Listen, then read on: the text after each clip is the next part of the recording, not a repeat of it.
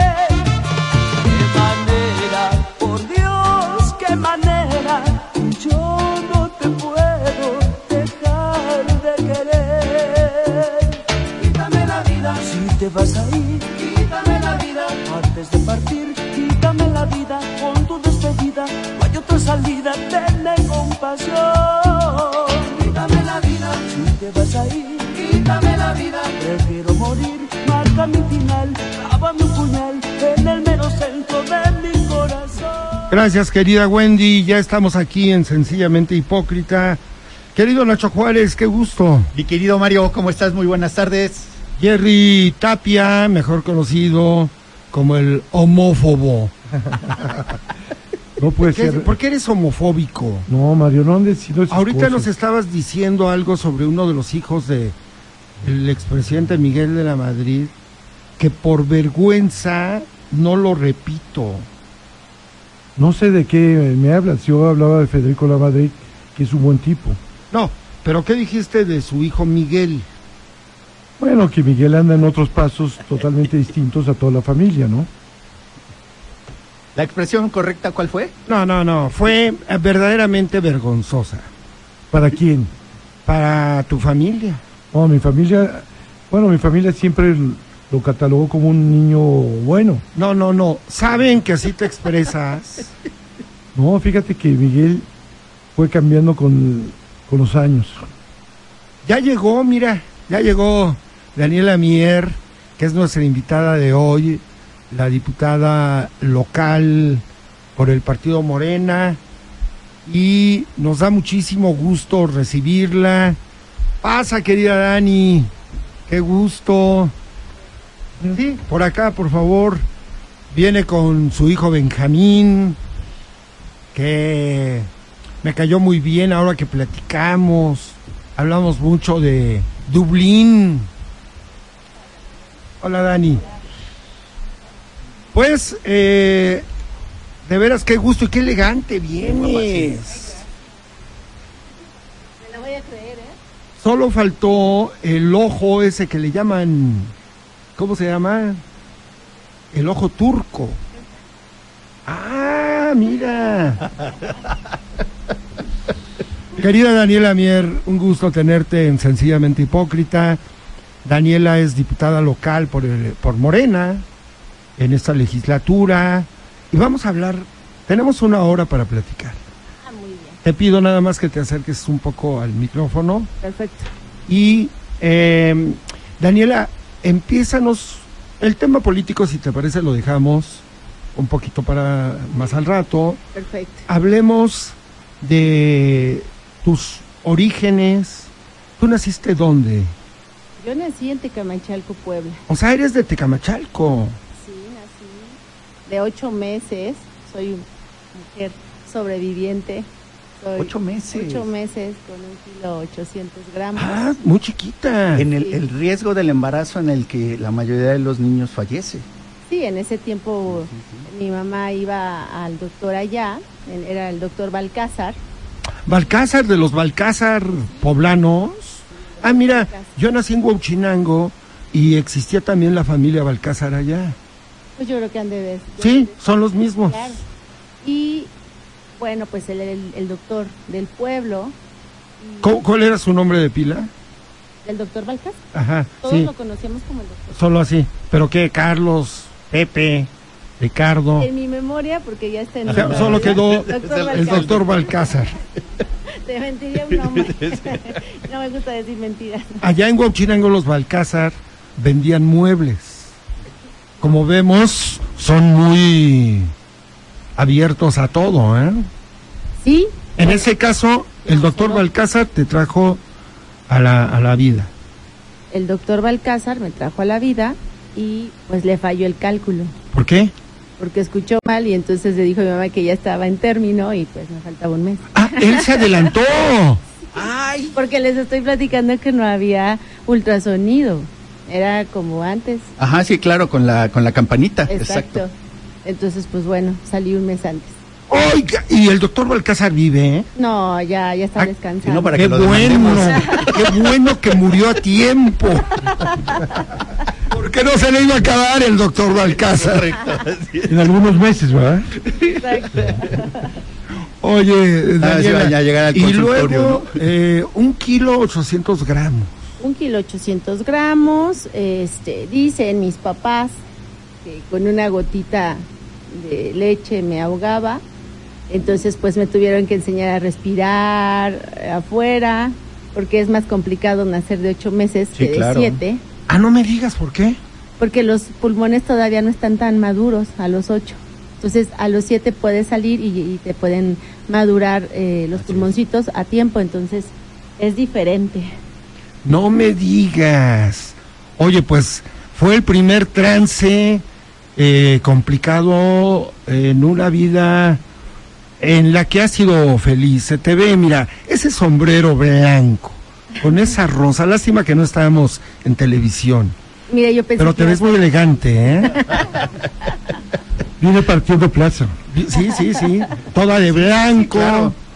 eh, y con las uñas, eh, en las uñas viene el ojo turco, que más a- adelante nos vas a decir para qué sirve. Claro. Porque tengo entendido. Bueno, te mandé un ojo turco ahora en tu, Por cierto, tu muchas cumpleaños. gracias por mi regalo. ¿Sí te gustó? Claro que sí. De, de, de esmeraldas. y- Me dijo Betty. No lo cambió Betty, ¿verdad? No, no, no, no, Porque no, llevaba claro. esmeraldas, llevaba perlas originales. y llevaba, llevaba diamantes y terminaron siendo circonias.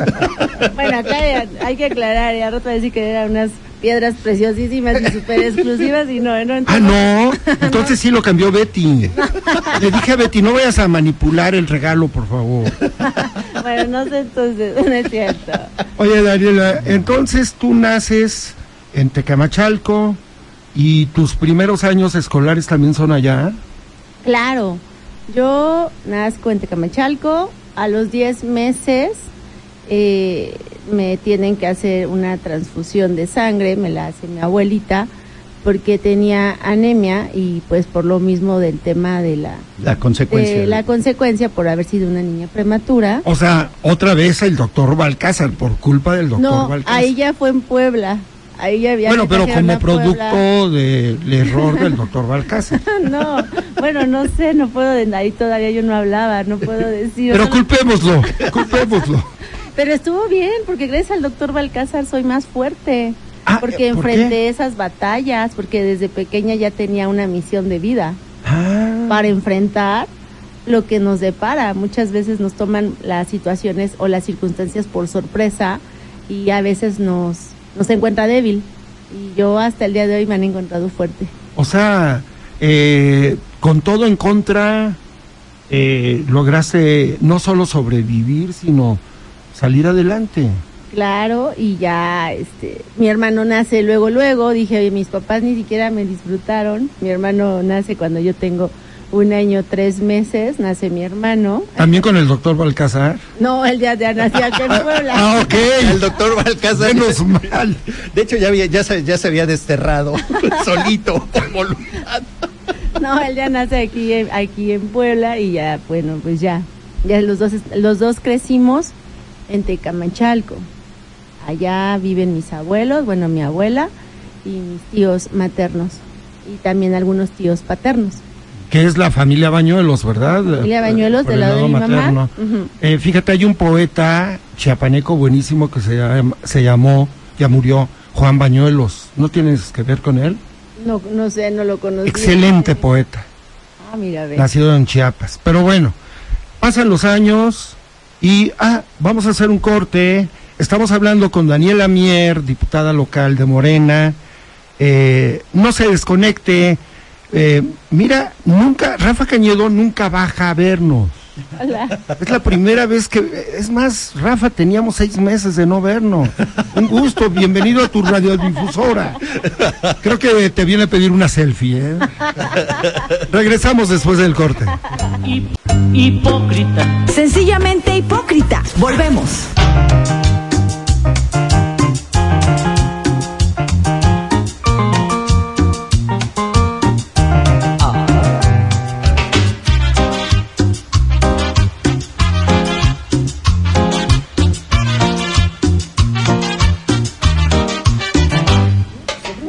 Estamos en este segundo bloque de Sencillamente Hipócrita. Estamos hablando con la diputada local Daniela Mier Bañuelos. Un gusto, Daniela, que estés con nosotros. Estábamos hablando de tu infancia, de tus primeros años en Tecamachalco, de la escuela. ¿Hasta qué edad estuviste en Tecamachalco? Bueno, mira, mi historia, si es una historia de vida, eh, yo estuve en Tecamachalco hasta los nueve años. Me vengo a vivir con mi papá y después regreso otra vez a Tecamachalco. Termino la primaria en Tecamachalco, la secundaria y justo cuando estaba en segundo de prepa me caso. Jovencísima, ¿cuántos años? 16, ¿Cuántos kilos pesabas? 48. Oye, bueno, no, no pesas muchos más ahorita, ¿eh? Eres muy Yo- delgada. Yo creo que unos seis más, sí, ¿Sí? 56, 56. 8 más. O sea, ¿cómo le haces para...? Bueno, eso luego nos lo dices. Pero 48 años, 16 años de edad. No, 16 48. años y 48 kilos. Diez- Por eso, 16 años de edad, Ajá. 48 kilos. Ah, dije 48 años, ¿eh? Perdón. 16 años, 48 kilos. Y te casas Y me caso y después... con alguien mamá. de Tecamachalco. Sí, con el papá de mis hijos. ¿Y cuántos hijos tienes con él? Dos. O sea, Benjamín es el mayor. No, el del medio. Él es mi segundo hijo. ¿Quién es el mayor? Daniela, 25 años. Y luego. Daniela y. Ben. ¿Y luego? Y luego llega Mateo. Después tiene? de... Mateo tiene 10 años.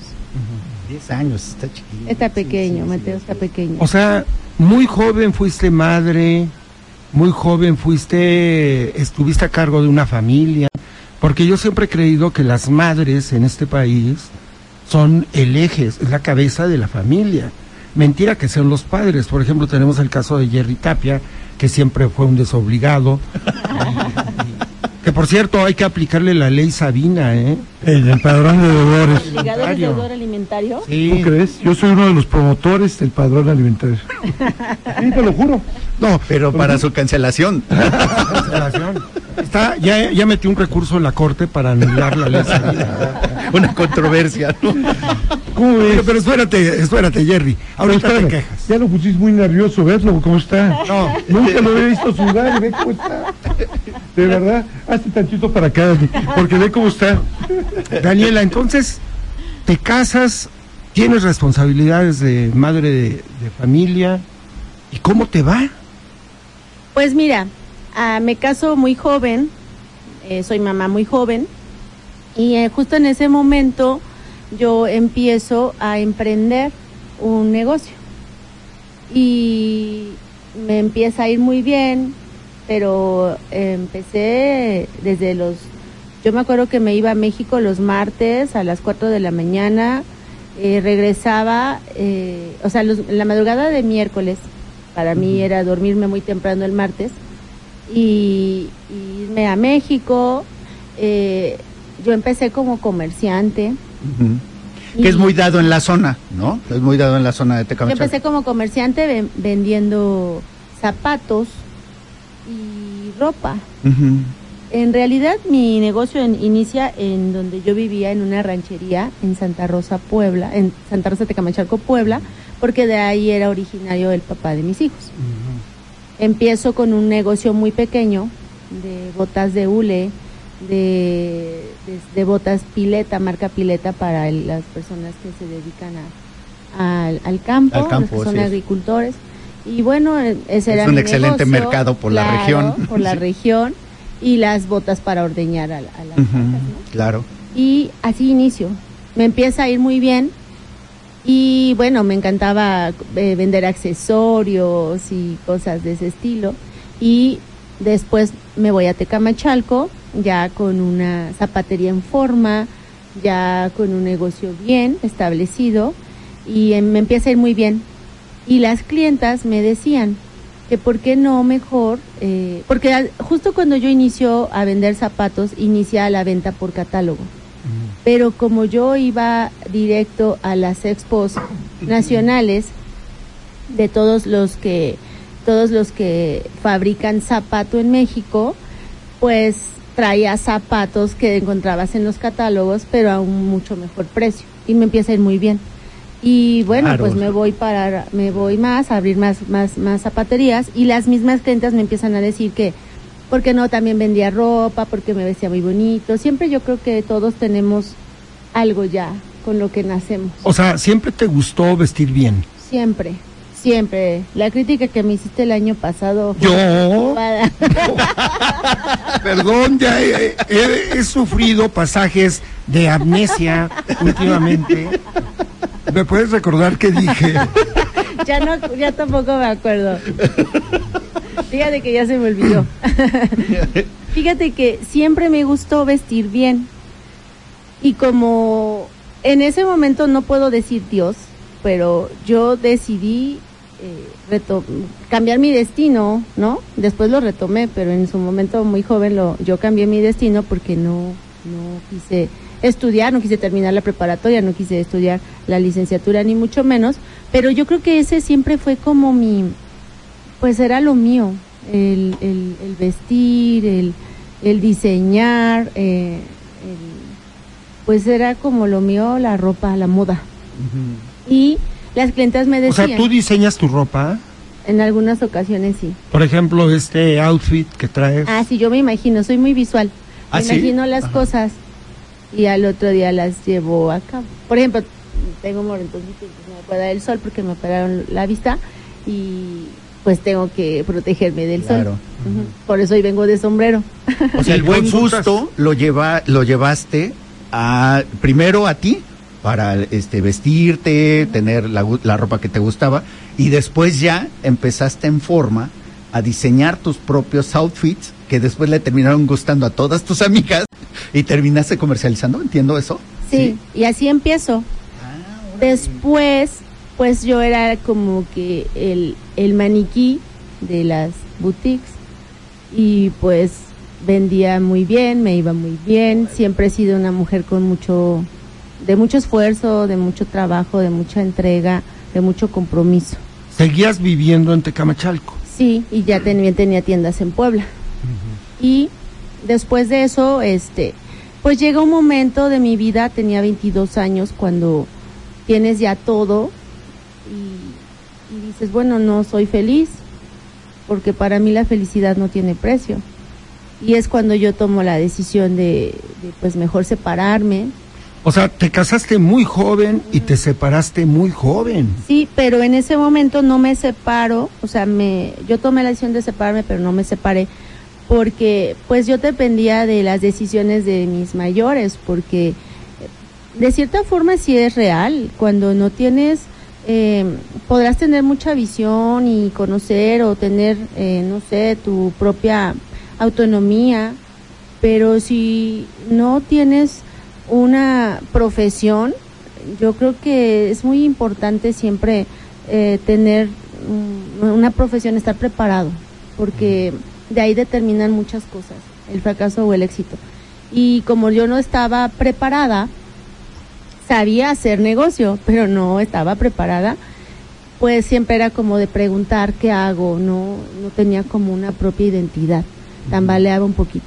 Entonces no me divorcio, no me separo y bueno, pues ya de ahí empiezan muchas cosas, que el cual yo fíjate que cuando tomo la decisión ya de, de divorciarme, cuando ya tomo esa determinación, porque también te abanderan muchos temas en el tema del que dirán, en el Claro. tema, muchos temas sociales que se implican y más cuando la mujer es la que toma la decisión de dejar Y para, y para sociedades tan, tan a veces Cerradas. tan conservadoras y cerradas como la de Tecamachalco y la de toda la región, en donde todavía lo los, usos y costumbres son dificilísimos de Hay, romper, ¿no? hay una cosa que se llama tabú. hay Y es- muchos tabús. Sí, y es un tabú muy fuerte. ¿Cómo me voy a divorciar? ¿Qué dirán? Claro. ¿Sí? Primero empiezas con tus papás, ¿no? ¿Qué le van a decir mis papás? Sí, sí, sí, ¿Qué le claro, los decir abuelos. La los- sociedad en ese momento, ¿no? Claro, y eso es eso es un tema que sí determina muchas cosas. Sí, claro. Pero yo creo que todos tenemos la oportunidad y yo con todo respeto y amor, porque de cierta forma tiene uno que ser siempre honesto, yo dije, sabes qué, Eh, pues yo realmente yo ya no te quiero, eh, yo creo que tú tienes que buscar tu felicidad y conmigo ya no es, porque a mí no me gusta estar por estar, creo que me gusta vivir la vida bien, pero no vivirla sobreviviendo.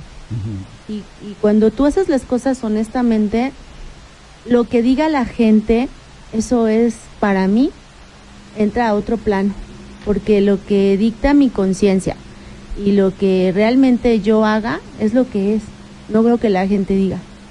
Y fue así, nosotros nos divorciamos, este, cada quien tomó su vida ¿Cuántos años tenías para entonces? porque yo tomo la decisión, porque a los 25 años, 25, 26, yo enfrento una crisis y me, me tengo que quedar en casita siete meses porque estuve con un tema de depresión, pero no un tema de depresión anímico, era un tema de depresión crónico, un tema de depresión clínica. Y por eso es porque al final del día los seres humanos, por eso estudié desarrollo humano y por eso estudié administración del talento humano, porque yo tenía que saber por qué, el porqué del para qué en esta vida el ser humano muchas veces toma decisiones que no son, porque por eso hoy en día existen muchos suicidios, porque hay muchos chavos y, y chavas que tienen están enfrentando un tema de depresión, un tema depresivo, un tema de ansiedad. Sobre todo esta nueva generación. ¿eh? Claro. Sí, claro. Sí. Y yo por eso fíjate que me comunico mucho con, con los chavos. Por ejemplo, con mis hijos yo tengo una comunicación muy abierta. Soy una mujer muy abierta. Ellos me conocen al 100 de todo. Porque tú te pudiste dar cuenta, me conoces fuera de. Y soy una mujer que habla con la verdad. Y cuando tiene que expresar algo lo dice. Demasiado sincera, diría yo. ¿eh? Sí, muy sincera. Yo creo que a ti te ha tenido paciencia. Lo que te acaba de decir, que escribiste el, el año pasado, Anda con la no se le va a olvidar. Bueno, a lo mejor ahorita lo tiene en style, pero ve- el día 13, el 24 se va a acordar. ¿Y tú quién eres para, con qué autoridad moral hablas? Te vas a acordar mucho de él, ¿no? El día, en diciembre 3, 13 del 24. Gerardo Tapia, guarda la daga, por favor. Sí, es, un venga- es, un, es un tipo que vive lleno de rencor. sí, sí, sí. Oye, Daniela, eh, ¿en qué momento estudias esto que nos dices? Mira, después de, de mi divorcio enfrentas muchas difamaciones, muchas historias mal contadas. ¿Seguías viviendo en Tecamachalco? Sí, ahí eh, yo ah, en ese momento, como unos meses antes, eh, cuando yo, gracias a Dios, eh, siempre el acudir con las personas indicadas eh, es bien importante. Gracias a mi orientadora que yo tuve, gracias a mi neurólogo, a mi psicólogo. eh, es bien importante, gracias al apoyo de mis papás, mi papá siempre estuvo en todo momento, este, mi familia. No hemos dicho quién es tu papá. ¿Podemos decirlo? Claro que sí. Él, eh, su papá, es el presidente de la Junta de Coordinación Política en la Cámara de Diputados Federal, Ignacio Mier Velasco.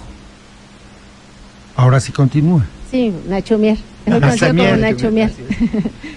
Sí, eh, gracias al amor infinito que siempre ha tenido Nacho Mier conmigo, mi papá, y mi mamá, siempre sus cuidados, mis abuelas siempre han estado conmigo presentes. Yo soy una mujer que fue criada por las abuelas y por los abuelos. Siempre, pues también mis papás fueron muy jóvenes cuando me tuvieron, tenían 20 años los dos.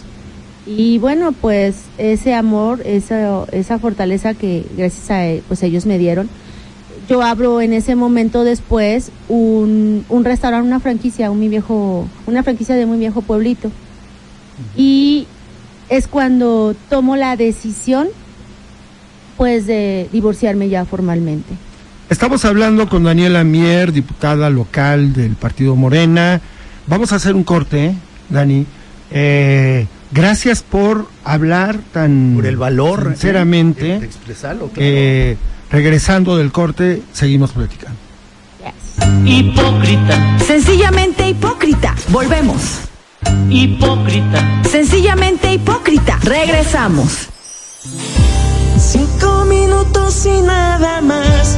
Cinco minutos y así sabrás. Mirándome a los ojos que no te mentí. Que mi amor es todo y solo para ti.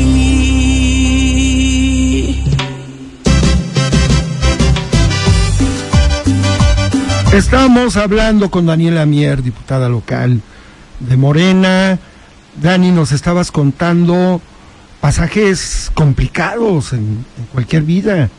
El divorcio y enfrentar eh, a la gente después de divorciar. Si para un hombre es complicado, para una mujer el divorcio es todavía más complicado. Por lo que dice la gente, lo que nos decías, ¿no? por el lo clásico, ¿no? Las difamaciones, la- las versiones torcidas que da la gente, ¿no? Claro, eh, en, vivimos, no solo es en México, yo creo que eh, en el mundo, tristemente, las mujeres sí somos más prejuzgadas, porque para mí la, la palabra prejuzgar es inventar algo sin conocer, porque ya cuando tú juzgas, estás juzgando las acciones que te dicen ser o hacer. Pero cuando tú prejuzgas es desde cuando tú ves entrando a alguien y ya dices, se me hace que esa persona es así, así, cuando en realidad ni siquiera sabes ni cómo se llama, estamos de acuerdo y a la mayoría nos pasa. Y como mujeres, sí somos más dadas en ese tema porque los hombres no se fijan tanto si los zapatos, si la bolsa. Pero las mujeres sí. Sí, por eso te digo, o sea, como mujeres sí somos más afectadas entre otras mujeres. No precisamente tiene que ser por un hombre. A mí por eso me, me- sorprende y me agrada esta exterioriza- ex- exteriorización que haces de todo este proceso de depresión que enfrentaste, porque no, eh, si de por sí para las mujeres enfrentar una, un- una separación es difícil, ahora imagínate cuando tienes que abordar desde el tema de la mujer un problema de depresión y que tienes que exteriorizarlo y que tienes que hablarlo y que ahora lo, enfrentas y lo planteas. Te, lo planteo por esta, por esta situación.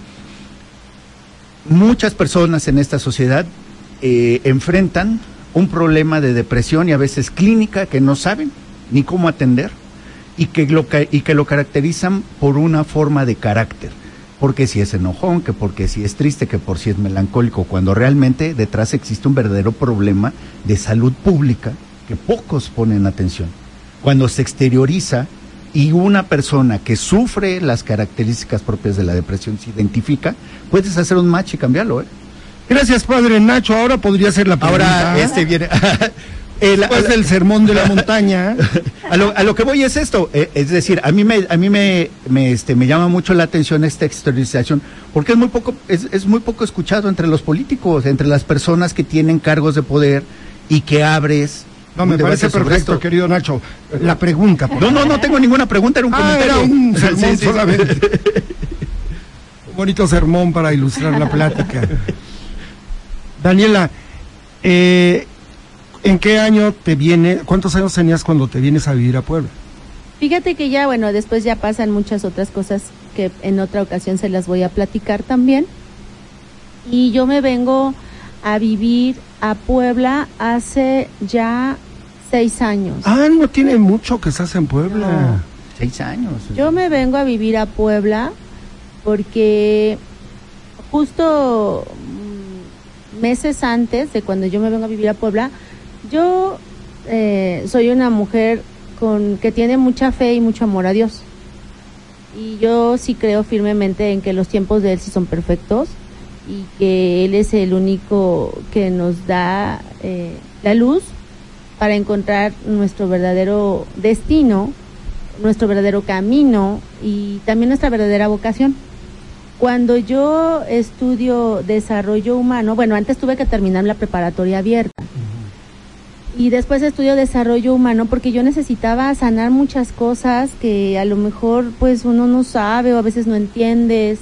Y yo necesitaba sanar primero para después ayudar a sanar a, a mis hijos también, a mi familia, a las personas que, que el momento y el tiempo me permitiera conocer en su momento, ¿no? Y es cuando yo empiezo a, desde mi trinchera a dar pláticas a, la- a las que eran mis clientas en, en Tecamachalco. Y es cuando después yo inicio en el tema eh, que me hace favor mi hermano de, de que lo acompañara con el tema de mujeres. Pero yo fui... En el tema político. Ajá, pero fue después. Primero yo inicié con lo mío. Porque justo en ese momento Dios Dios me había recompensado mucho de lo que me había perdido en el camino por azares del destino. Y es cuando yo dije, bueno, yo qué tengo que hacer como ser humano para devolverle a Dios un poco de lo mucho que Él me ha dado. Y es cuando yo empiezo a dar pláticas.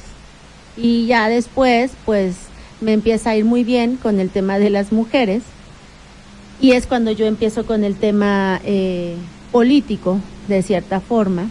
Y es cuando nosotros perdemos. Y cuando mi hermano en el 2018 es cuando nosotros perdemos. Hablo en plural porque trabajamos juntos. y, y sus problemas de ellos son míos. Y O también sea, las que pierde una elección Nacho, tu hermano. Y entonces, justo en ese momento, yo eh, viene como que te vienen como que muchas cosas de jalón y es cuando yo tomamos la, la decisión de, de que yo me vengo a vivir a Puebla porque había muchísima inseguridad. Eh, de verdad que Tecamachalco ha estado desde hace ya más de 12 años eh, hundido en la inseguridad y de verdad que mm, es muy triste ver que, mm, que no sea para todos el mismo trato, porque yo creo que cuando tú realmente gobiernas tienes que gobernar para todos y para todas con las mismas eh, opciones, no nada más para unos. Tienes que ser, debemos de ser honestos porque representamos a la gente. Y yo por eso es que no quería participar nunca porque decía, no, es que, es que yo no soy así. Y es que a veces la gente no valora lo cuando en realidad tú eres una buena persona, ¿no? Y viene tu participación en la política. ¿Te No, convier- no. ¿Todavía no? todavía no. Yo me vengo a vivir a Puebla y es cuando yo este ya no ya no regresé a Tecamachalco, me vengo a vivir a Puebla y es cuando yo eh, empiezo en bienestar estatal, Ah, ¿empiezas a trabajar en la Secretaría de Bienestar? estatal. ¿En qué año? En el justo cuando entra Miguel Barbosa. Ah, mira. ¿Qué hacías en bien- Bienestar?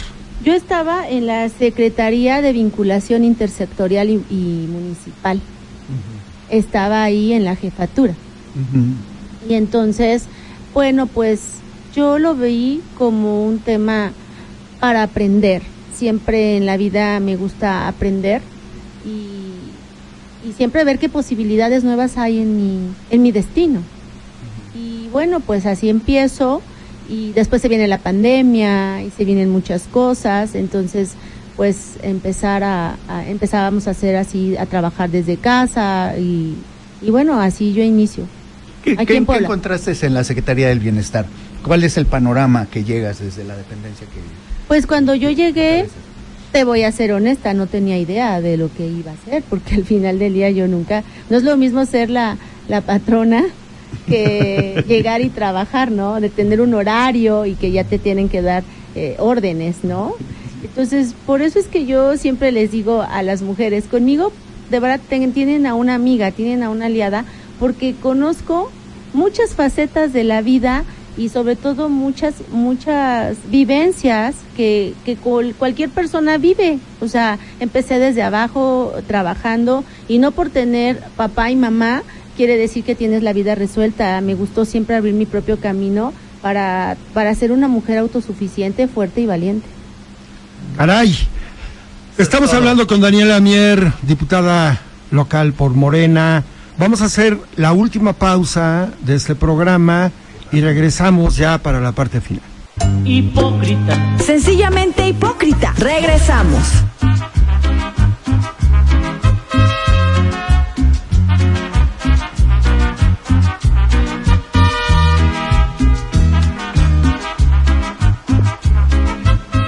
Pues ya estamos en la parte final de Sencillamente Hipócrita.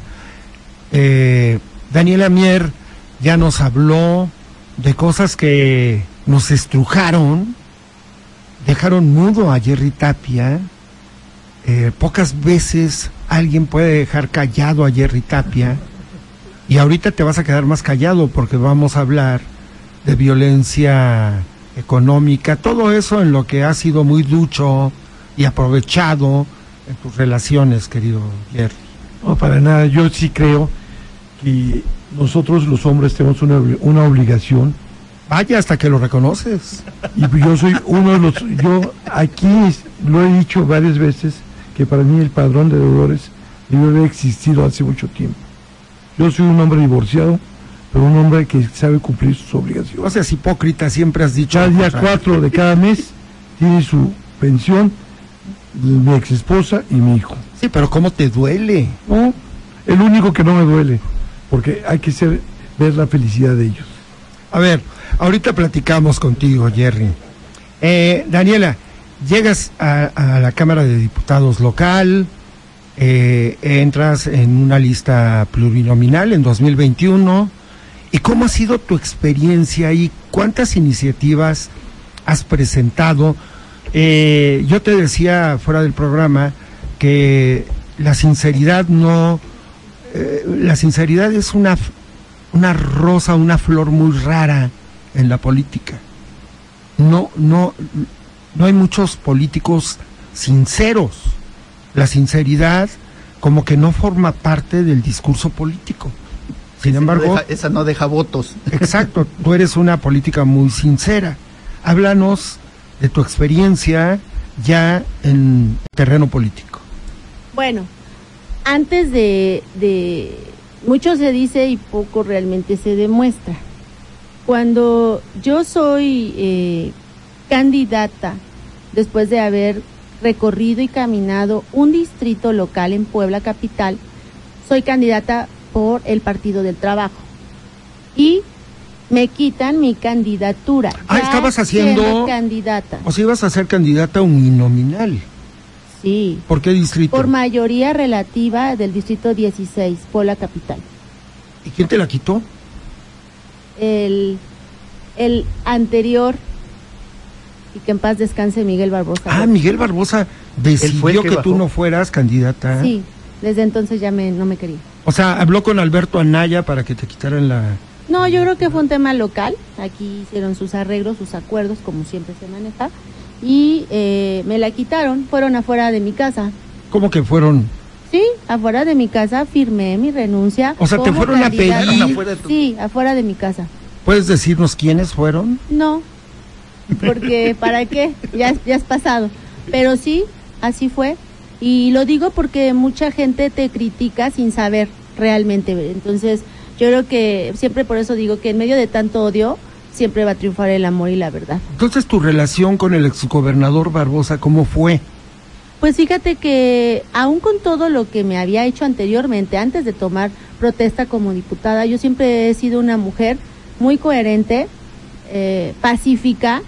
Siempre digo que la guerra se gana firmando la paz y que a buen entendedor pocas palabras. Siempre me mantuve con, con respeto. Desconozco que realmente él sabía uno de mí, pero yo nunca voy a ser una mujer que pisotea a otra mujer para llegar a algún lugar. ¿A quién pusieron en ese distrito? Ah, se llamaba Sandra Rosas, no recuerdo el segundo apellido. Pero bueno, mira, al final del día estuvo bien porque Dios no se equivoca. Y de por sí yo tenía la mi RP. ¿Qué es RP? de representación. Ah, o sea, tú ibas a ir por las dos vías. Sí. La uninominal y la plurinominal. Exacto. Pero yo dije, yo de por sí voy a ganar. Y hubiera sido de por sí diputada local por el distrito 16, claro que sí, porque yo ya había trabajado ese distrito. No fue un tema, yo no fui una improvisación. ¿Dónde anda, ¿Por dónde está el 16? El 16 empieza en Colonia El Mirador, San Manuel, Ah, claro, ajá, ya sé. ajá.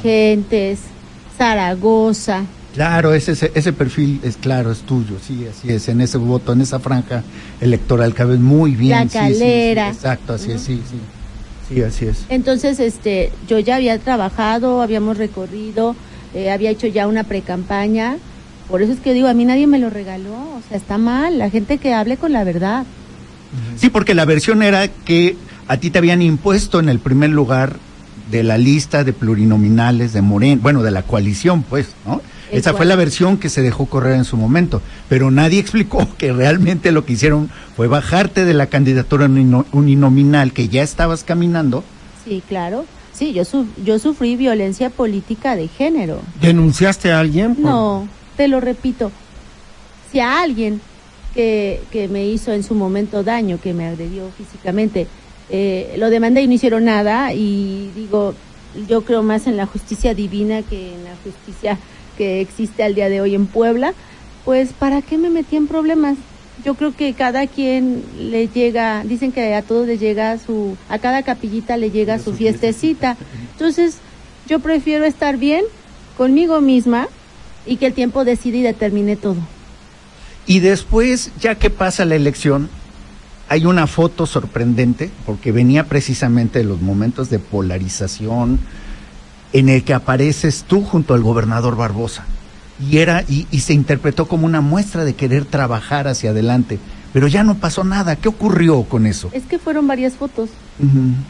¿Cuál, cuál, cuál fue? Re- el- el recuerdo que fue la primera im- la primera sesión que tuvieron, bueno, más bien la primera reunión que tuvieron con el gobernador una vez que pasó la elección. Varios diputados, ¿no? varios diputados. a- a- Estaba Daniela, estaba Evangelista, Evangelista. este.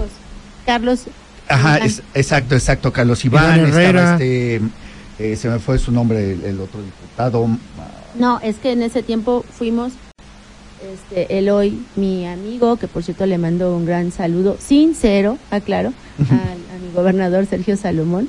Este, éramos, eh, él nos acompañó, iba Sergio Salomón, iba Carlos Evangelista, Iván Herrera y su servidora, Daniela Mier. Y era, yo recuerdo que es- esos encuentros eran para tratar de distender el- la presión que había y, lo- y los conflictos y caminar hacia, hacia adelante, ¿no? Lo que pasa que yo creo que esta historieta la generaron eh, las personas que, que no les caemos, yo creo que muy bien, o no sé, y los medios de comunicación en su momento, porque siempre nos, nos descalificaron con el R5 y el grupo 5 y los opositores, y entonces yo decía, ¿por qué cuando nosotros nunca hemos eh, jugado en, en otro plan? O sea, somos unos diputados obradoristas, sí, defendemos los principios, claro, porque pues entonces no sería algo congruente. No soy una mujer que me digas agáchate y te no, yo tengo mi propio carácter y tengo mis propias decisiones. Eso siempre lo voy a defender porque a eso yo le llamo dignidad.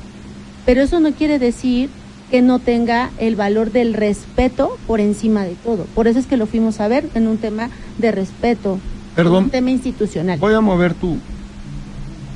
porque Son unidireccio- unidireccionales. Ah, perdón. perdón. Oye, Mande. Daniela, ya como diputada eh, empiezas a presentar iniciativas. Sí. Por ejemplo, la ley. Sabina. ¿Por qué ley Sabina? Ley Sabina, eh, precisamente, siempre he dicho, eh, yo no soy la autora, yo solamente me gusta siempre impulsar y ayudar y, y solidarizarme con otras, con otras mujeres. Ley Sabina, porque así se llama Sabinita, la pequeña, que por ella es que existe Ah. Ley Sabina. Pero realmente, eh, por eso es que nosotros, eh, ahorita se me fue el nombre y toda la vida este, menciono a la autora de Ley Sabina, la, Diana Luz, se llama Diana Luz. este, yo le, le tomamos, eh, la- le hablamos y le dijimos que me parecía muy conveniente que viniera a Puebla y que la impulsáramos juntas, porque en, a veces hay muchas, no a veces, siempre, todas las iniciativas, todas las iniciativas de ley, todas las reformas, eh, muchos lo utilizan para sacar un tema político. Sí, un lucro, claro. Se montan Yo una no. iniciativa. porque son temas que deben de ser, son sociales, son deben de ser ciudadanos. Y por eso es que yo le dije, Diana Luz, como ves, ven, ponemos los tendederos en el zócalo, este, porque mi, mi convicción como mujer, como madre que soy, que, que conozco las circunstancias que vive eh, una mujer que tiene que ser mamá y papá, sacar adelante a los hijos, trabajar, dar tu mejor cara, siempre te poner tu mejor versión, aunque por dentro estés que estás mal, pero digo, ¿y los niños? Solo pensamos en nosotros. Exacto. Sabinita, ¿qué sufrió? Pues es que lo que pasa que el papá no se no se hizo responsable Eh, y, y de verdad muchas veces por eso es que también impulsamos eh, una una iniciativa que es violencia económica que buscamos eh, reformarla con el código con el código de violencia familiar porque necesitamos reformar la violencia económica. ¿Por qué, ¿Por qué tan importante? Porque tú estás eh, casado, casada, tus hijos van a un colegio, tienen un estatus social de vida, eh, tienen comodidades, se divorcian y ya los hijos van a otro colegio, viven en otro lugar y dices, ¿por qué? ¿Por qué reprimir? Reprimes a la mujer, pero ¿por qué a los hijos? Y con Ley Sabina, eso es, buscamos que todos los deudores alimentarios, sean quien sean, tengan que cumplir con sus derechos y sus obligaciones como padres, porque muchas veces no cumples y, te, y rehaces tu vida y entonces a unos sí y a otros no, no, los hijos no son, no son una opción, tú elegiste Claro. ser padre y ser madre. Por eso es tan importante, por eso yo siempre invito y hago un llamado extenso a todas las mujeres sin ningún color, sin distingos, que nos unamos en sociedad como mujeres, porque si nosotras como mujeres no alzamos la voz, entonces ¿quién? Por eso es que cuando yo tomé la decisión de dejar mi vida personal y privada para ser hoy una figura pública, una mujer que representa la voz de muchas mujeres, cuando alguien me pregunta, eh, Daniela, ¿a qué mujer admiras? Yo soy la mujer que admira a todas esas mujeres que no vemos, que no conocemos sus rostros, pero que sí vivimos y sabemos sus necesidades como mujeres, porque son seres humanos que merecen respeto y sobre todo que merecen apoyo. O sea, viéndote vestida tan elegante, eh, de pronto me recordó este el outfit de Jane Fonda, Ajá, sus sí, mejores exacto, épocas, sí, sí. cuando Así fil- es. cua- o, o de la época del Gran Gatsby, Ajá. con esa con esa rosa que traes ahí en el sombrero, eh, se da uno cuenta de que la elegancia y la distinción no están peleadas con la lucha eh, de las luchas por las luchas con las luchas femeninas o las luchas sociales. Mira, algo que me caracteriza como Daniela Mier es que cuando yo inicié siempre iba vestida como me ven o diferente, pero nunca me vieron distinta, que me cambio de camisa, me, no es cierto, eso es una gran mentira. Cuando me dicen, oye Dani, este, hoy sí vamos a un lugar, este, tal, eh, estoy en el Congreso, vestida formal, y tengo que ir a Rosario de la Huerta, a la Inspectoría Rosario de la Huerta. Pues me voy con los tacones, me voy con el pantalón de vestir, me voy como me maquillo y todo, porque no tengo por qué demostrar algo que no soy, porque entonces cuando me encuentren en la calle van a decir ya no es. Y siempre dije, Daniela Mier es esto, porque antes de esto, ella siempre se ha dedicado, ha incursionado en el tema de la moda, en el tema de, de la imagen. Eso es lo que a mí me gusta y lo que yo he hecho siempre, no es como que de apenas. Oye, Daniela, hay- hace unos días eh, sacaron un comentario en, en una columna muy leída de- a nivel nacional que se llama Bajo Reserva, en donde plantearon ya la posibilidad de tu nombre en caso de que cayera género aquí en Puebla para la elección a la gobernatura. ¿Qué piensas de esto que se publica Mira, yo creo que lo hacen para generar un tema de ruido. de generar, es un tema, para mí es un tema controversial, genera controversia, pero bueno, no estamos tampoco peleados o en decir no, no, no, pero tampoco estoy yo alzando la mano o, haciendo algo que, no es porque en su momento debe de ser y para mí yo sí tengo mi gallo, tengo mi candidato y yo sí tengo... ¿Cómo- se llama tu gallo? Para gobernar Puebla se llama Nacho Mier.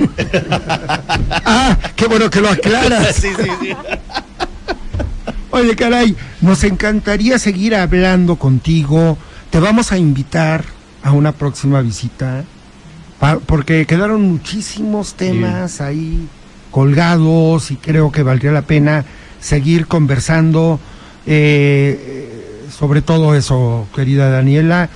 Eh, créeme que estamos muy agradecidos de que hayas venido y no sé qué tenga que decir Nacho y, y Gerardo antes de Yo solamente un comentario general, que es, es verdad lo que decías en, en función de que no te estás colgando de ninguna iniciativa, porque a pesar de haber sido la que impulsó la ley Sabina aquí en Puebla, yo nunca te vi declarando ante todos los medios que gracias a ti.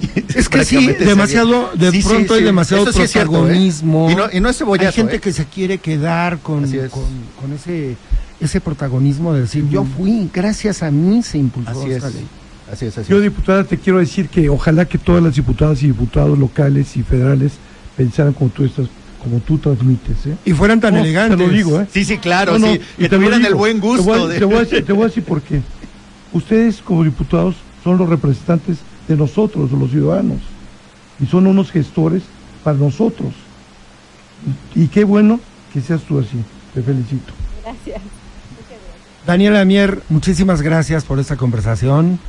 Gracias a Benjamín, que fue un gran factor para que también se diera esta conversación. Un día me gustaría que vinieras, querido Benjamín, a que hablemos de, de ti, porque el otro día conversé con, con Benjamín. Qué bárbaro, qué hijo tan brillante tienes, ¿eh?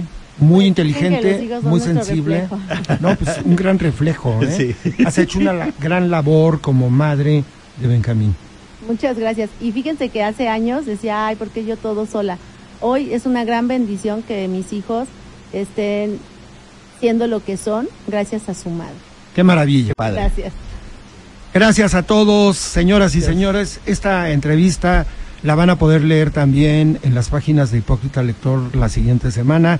Gracias, Daniela Mir. Gracias a Gracias, ustedes. Muchas gracias. Buena tarde. X, H, B, C. La tropical